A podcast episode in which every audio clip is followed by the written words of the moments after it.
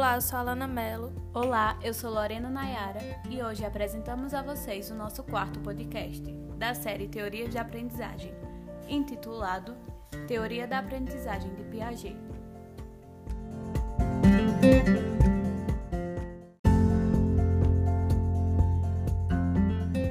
Jean Piaget dedicou boa parte da sua vida a estudar como o conhecimento se dá no indivíduo desde o seu nascimento e também como ele evolui ao longo dos anos, e quais saberes são aprimorados com o passar do tempo.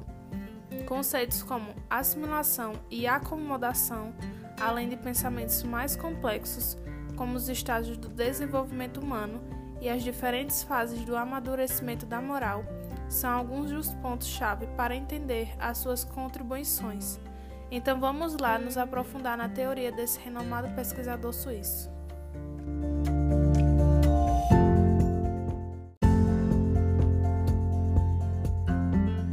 Piaget sempre acreditou que o principal objetivo da inteligência é ajudar as pessoas em sua ambientação ao meio em que vivem.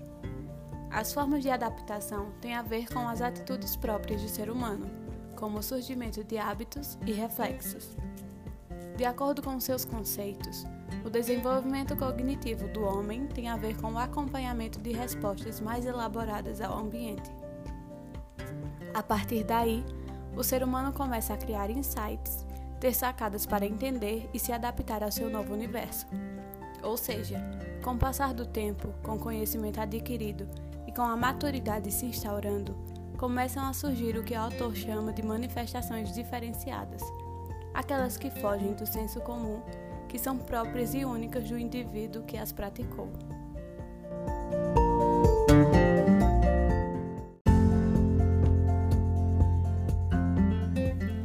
Usando como método de pesquisa a observação e também o raciocínio lógico, Piaget foi além e começou a estudar como o conhecimento se desenvolve, desde os sinais mais primitivos até os mais sofisticados.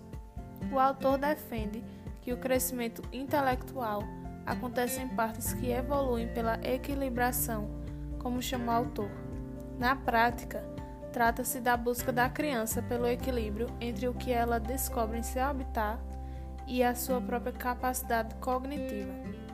Assim, as estruturas mentais, os esquemas e o modo do jovem pensar servem para que ele, desde pequeno, encare e se molde às dificuldades que aparecem.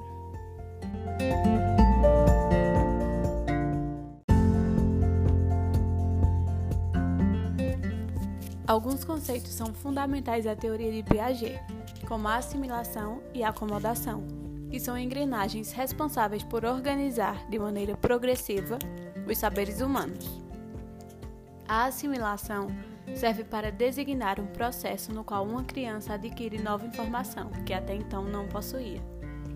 Já a acomodação é, na prática, determinada a partir do momento em que a criança não consegue registrar uma nova informação, pois não existe uma estrutura cognitiva que se pareça com a novidade descoberta.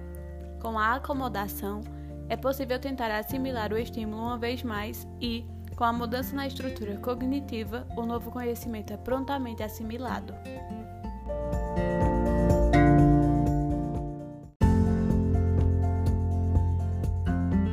Na teoria de Piaget, também encontramos estágios de desenvolvimento e aprendizagem humana, que são divididos em quatro etapas. A primeira, sensório-motor, que vai de 0 aos 2 anos e é o período no qual a criança não tem nenhuma autonomia e onde ainda não são traçados planos. A etapa pré-operatória, que vai de 2 aos 7 anos, é quando o período sensório-motor vai ficando um pouco de lado e o imediatismo começa a dar lugar à função simbólica, que é a necessidade do pequeno se adequar ao meio em que vivem.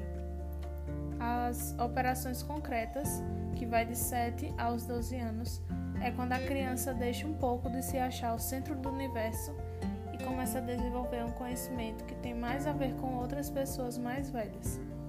E por último, as operações formais, que vai de 12 anos em diante, e a etapa onde o desenvolvimento da inteligência dá o maior salto. É quando o adolescente começa a realizar operações mentais com abstrações e não somente com o concreto.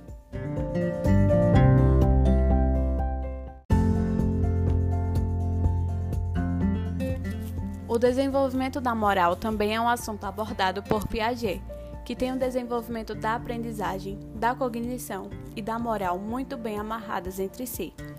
Esse autor suíço divide esse período, da infância até o início da adolescência, em três fases. A primeira é a anomia, que é uma etapa que vai até mais ou menos os 5 anos da criança. Nessa fase, normalmente não existe moral.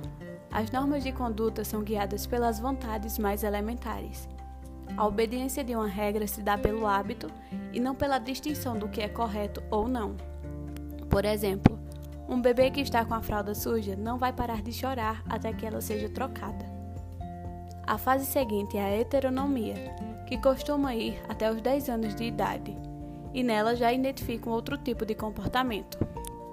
Aqui, o que é certo está correto e ponto final. Não existe margem para interpretação. Do mesmo modo, o errado, por mais que seja por uma causa nobre, continua sendo incorreto. O fato de uma criança não fazer o dever de casa por cuidar do irmãozinho que estava doente é tão grave quanto ele não realizar os temas por pura preguiça. Depois dos 10 anos, começa a última fase do desenvolvimento da moral, que é a autonomia. A partir do início da adolescência, o respeito às normas de conduta é feito através de acordos entre responsáveis e jovens. Faltar aula nunca é bom, mas a ausência por motivo de saúde é bem diferente de não responder à chamada para ir ao shopping em uma matinê, ver a estreia de um filme no cinema.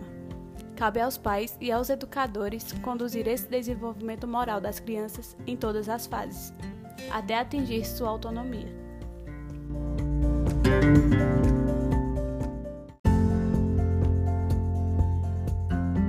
As teorias de Piaget são extremamente importantes e seu legado segue até os dias atuais, com diversas contribuições, sendo talvez uma das maiores delas a de respeitar as particularidades de cada fase do desenvolvimento e estimular as atividades naturais dos alunos.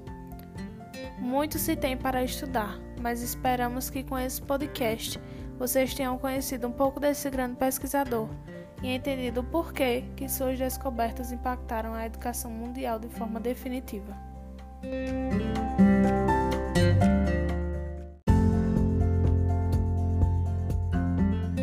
Muito obrigada e até o próximo podcast com a série Teorias da Aprendizagem.